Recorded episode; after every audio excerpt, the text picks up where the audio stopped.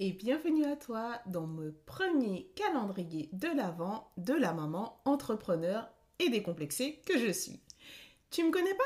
Ben moi, c'est Jess.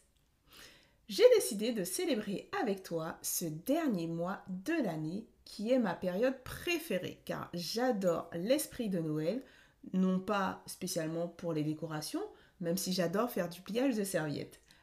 Ce que j'aime le plus, c'est vraiment l'esprit de joie et de convivialité que l'on retrouve chez la plupart des gens. C'est pourquoi tu retrouveras pendant ces 25 prochains jours un épisode plutôt court qui reprendra des anecdotes entrepreneuriales, toujours avec humour, autour de l'organisation. D'ailleurs, ta mission, si tu l'acceptes, sera de kiffer le moment présent et d'essayer de deviner si c'est une anecdote qui me concerne ou non. Si tu t'es retrouvé dans les épisodes, laisse-moi 5 étoiles. Et même si tu t'es pas retrouvé, laisse-moi 5 étoiles. Quoi qu'il en soit, je te propose de me retrouver également sur mon compte Instagram, c'est ma collab. Passe un bon moment et je te dis à tout de suite. Hey, hey, hey Aujourd'hui, on parle agenda. Et ouais, te voilà bel et bien en train de te rendre compte que tu n'as pas synchronisé comme il fallait ton agenda pro et un rendez-vous perso pour ton enfant. Oui, ça, ça fait mal. Tu te demandes forcément, mais qui est-ce que je dois sacrifier?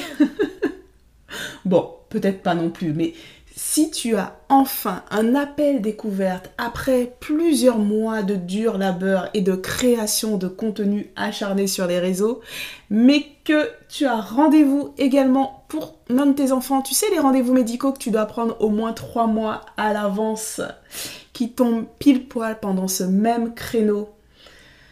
Ah. Eh, un autre parent à l'horizon?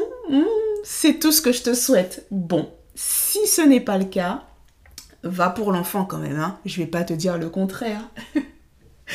Et pour le pro, tu pourras toujours dire que c'est ton outil d'organisation de rendez-vous qui a bugué. Allez, pour la prochaine fois, je te dirai de partager ton agenda avec ton conjoint et de lui affecter directement la mission rendez-vous médical. Comme ça, tu es tranquille, tu n'oublies pas de lui faire petit rappel J-2, tu sais, pour lui dire Hello chérie, t'as pas oublié Tu ramènes le ou la petite chez le médecin. Hein? Et toi, tu n'es pas obligé de te mettre la rate au cou bouillon parce que tu n'as pas eu ce rendez-vous prospect que tu attendais depuis un laps de temps indéfinissable. Clairement, il y a des loupés, il peut y en avoir. Mais partager sa charge mentale peut aussi alléger ton esprit et ton agenda. Allez, à demain